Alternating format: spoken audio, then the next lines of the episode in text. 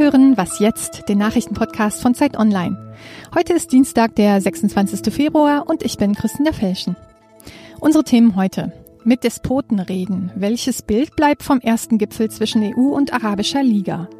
Außerdem, bislang hat sich die Medizin kaum dafür interessiert, ob sie ein Mann oder eine Frau sind. Doch das kann lebensgefährlich sein.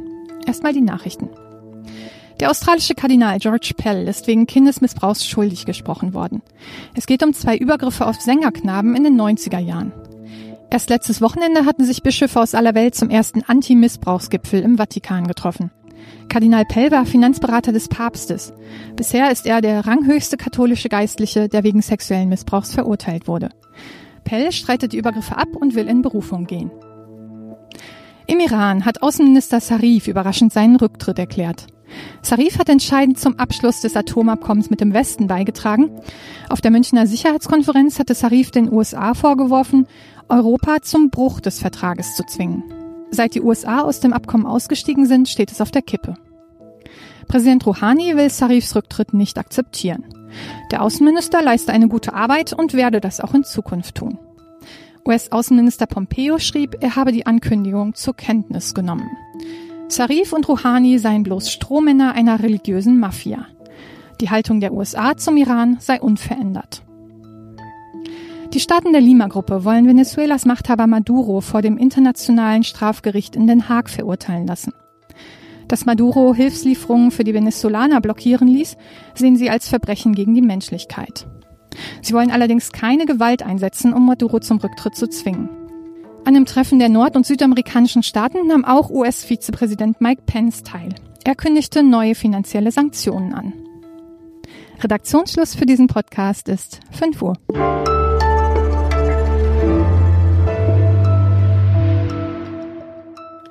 Hallo und willkommen zu Was jetzt? Heute mit Sven Stockram. Schön, dass Sie reinhören. Darf man sich von einem Despoten hofieren lassen? Vor allem auch diese Frage stellt sich nach dem ersten Gipfel zwischen der Europäischen Union und der Arabischen Liga, der gestern zu Ende gegangen ist. In Ägypten hatte der autokratisch regierende Präsident Abdel Fattah al-Sisi unter anderem die Bundeskanzlerin Angela Merkel, den EU-Kommissionspräsidenten Jean-Claude Juncker und die britische Premierministerin Theresa May zu Gast. Gemeinsam sprachen sie über Themen wie Flüchtlinge, Wirtschaftsinteressen oder den Antiterrorkampf. Meine Kollegin Andrea Backhaus berichtet für Zeit Online aus und über die arabische Welt. Sie hat das Treffen beobachtet. Hallo Andrea. Hallo Sven. Ägyptens Präsident lässt Oppositionelle verfolgen, foltern oder sogar umbringen. Andrea, sollte man so einem Mann die Möglichkeit geben, sich als Partner der EU zu inszenieren? Also das Schwierige bei diesem Gipfeltreffen in Sharm el-Sheikh war einfach, dass äh, Sissi sich als äh, Sissi war der Gastgeber zusammen mit Juncker. Das heißt, ihm kam eine ganz tragende Rolle dabei zu und äh, die hat er auch genauso inszeniert.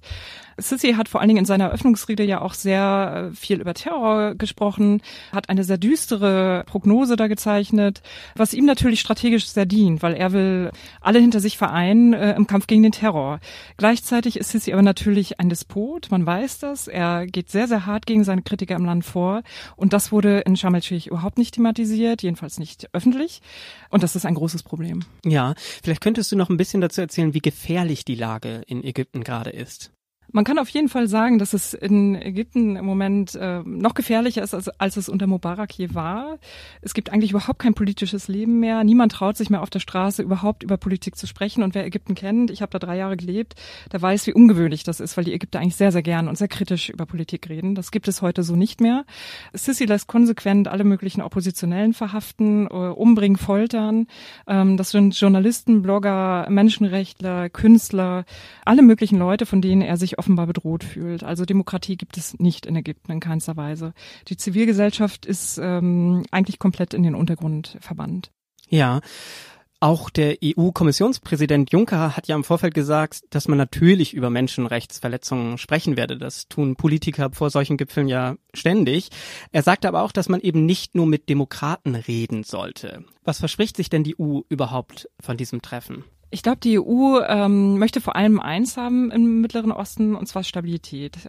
Und vor allen Dingen in Sisi sehen sie einen großen Hoffnungsträger, was Stabilität angeht. Das war vorher bei Mubarak ähnlich, auch bei Ben Ali und Gaddafi in der Region. Das waren ziemliche Fehleinschätzungen, wie man gesehen hat. Ähm, denn alle haben ihre, ihre Bevölkerung massiv unterdrückt. Sisi macht das nochmal extremer. Ihn als Hoffnungsträger zu sehen, ist, glaube ich, ein großer Fehler. Auch deshalb, weil er einfach sehr, sehr rigide gegen die Opposition vorgeht was in den Gefängnissen in Ägypten passiert, ist natürlich auch eine Radikalisierung. Gerade junge Leute, die miterlebt haben, wie brutal er vorgeht, auch gegen die Anhänger der Muslimbrüder zum Beispiel, die durchaus moderat waren, ist es eine große Gefahr, weil sie sich eher terroristischen Gruppen anschließen, auch wie dem IS. Das hat man in der Vergangenheit gesehen. Es gibt mehr Anschläge in Ägypten, also genau das Gegenstück zur Stabilität, was die EU so gerne will.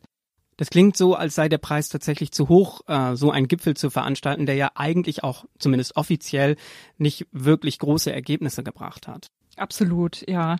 Ähm, und vor allen Dingen ist es so, es gibt, glaube ich, eine ganze Generation in Ägypten, nämlich die Leute, die auf dem Tahrirplatz waren 2011, die auch für Freiheit und Demokratie gekämpft haben und die sich absolut vergessen fühlen, auch von, vom Westen, von der EU. Und das sollte, glaube ich, mal ganz dringend auf die Agenda. Danke dir, Andrea, für diese Einschätzung. Sehr gerne, Sven.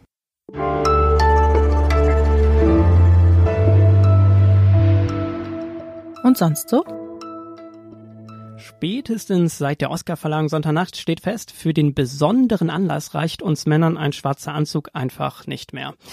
Es sollte schon ein Smoking-Kleid sein. Diese Kombi aus weißem Hemd, Fliege und einem eng anliegenden Sakko, das in einen bodenlangen, breit auslaufenden Rock übergeht, trug der Schauspieler Billy Porter über den Teppich und damit sprengte er nicht nur die Grenzen zwischen Herren- und Damenmode, sondern sah dabei auch noch verdammt gut aus. Und das Outfit des Designers Christian Siriano war auch ein Statement für mehr Respekt und Vielfalt. Oder wie Porter sagen würde, Putting on that dress and putting on them pumps made me feel the most powerful and the most masculine that I've ever felt. Also, ich würde es tragen.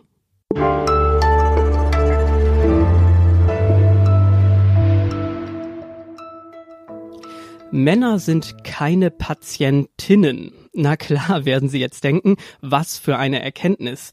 Dass dies aber nicht so banal ist, sondern mitunter lebensgefährlich werden kann, darüber berichtet gerade die Zeit Online-Autorin Clara Hellner. Sie habe ich am Telefon. Hallo Clara. Hallo. Clara, die meisten Arzneimittel und Therapien werden tatsächlich seit Jahrzehnten vor allem an männlichen Probanden getestet. Der Mann sein Körper und vor allem sein Stoffwechsel sind noch immer der Standard in der Medizin. Warum ist das überhaupt ein Problem? Das führt dazu, dass bei Frauen anderthalb Mal so häufig wie bei Männern ähm, unerwünschte Nebenwirkungen auftreten, wenn sie verschriebene Medikamente nehmen. Also das kann von Kopfschmerzen bis zum Kreislaufschock alles sein und ähm, wird eben bei seltener verschriebenen Medikamenten unter Umständen dann noch nicht mal bemerkt. Und zum Beispiel ist es so, dass eine Tablette für den Weg durch den Körper bei einer Frau doppelt so lange braucht wie bei einem Mann. Und wenn es dann in der Leber aufgenommen wird, das Medikament, und dort verstoffwechselt wird, dann ähm, spielt auch das Geschlecht wieder eine große Rolle, weil bei einer Frau ganz andere Stoffwechselenzyme vorhanden sind als bei einem Mann. Und das beeinflusst dann direkt, wie viel von diesem Wirkstoff in dem Blut ähm, der Frau oder des Mannes zu finden ist. Außerdem haben Frauen mehr Körperfett und oft auch eine geringere Körpergröße. Und dadurch wirkt das Medikament dann eben auch unter Umständen anders. Ja, wieso hat die Medizin denn so lange Frauen als Patientinnen oder eben auch als Studienteilnehmerinnen vernachlässigt? Ganz früher wurde, als die ersten Studien anfingen, wurde wenig darauf geachtet, ähm, dass in diesen in diesen Studien die Bevölkerung, also Männer und Frauen, repräsentiert sind.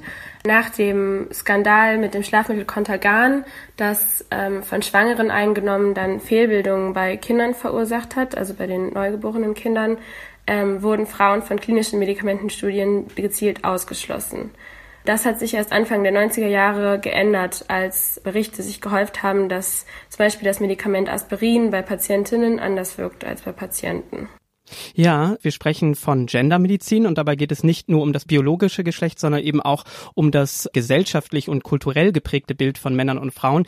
Wie beeinflusst das denn auch das Handeln von Ärztinnen und Ärzten in der Praxis zum Beispiel?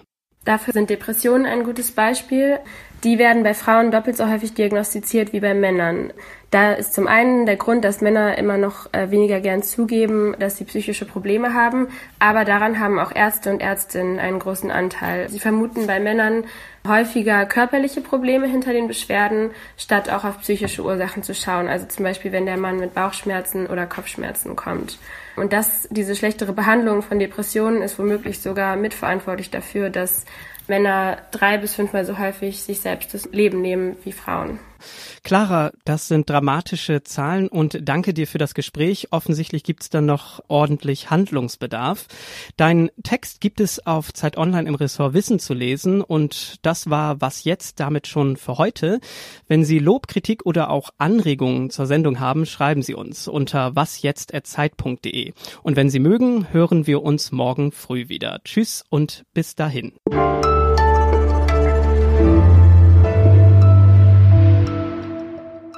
Du studierst ja selbst auch Medizin. Ist Gendermedizin denn da auch schon ein Thema bei euch? Ähm, ich hatte tatsächlich bei der Professorin, die ich auch interviewt habe, mal eine Vorlesung dazu, wo es da auch drum ging. Aber das war alles, was wir dazu gelernt haben.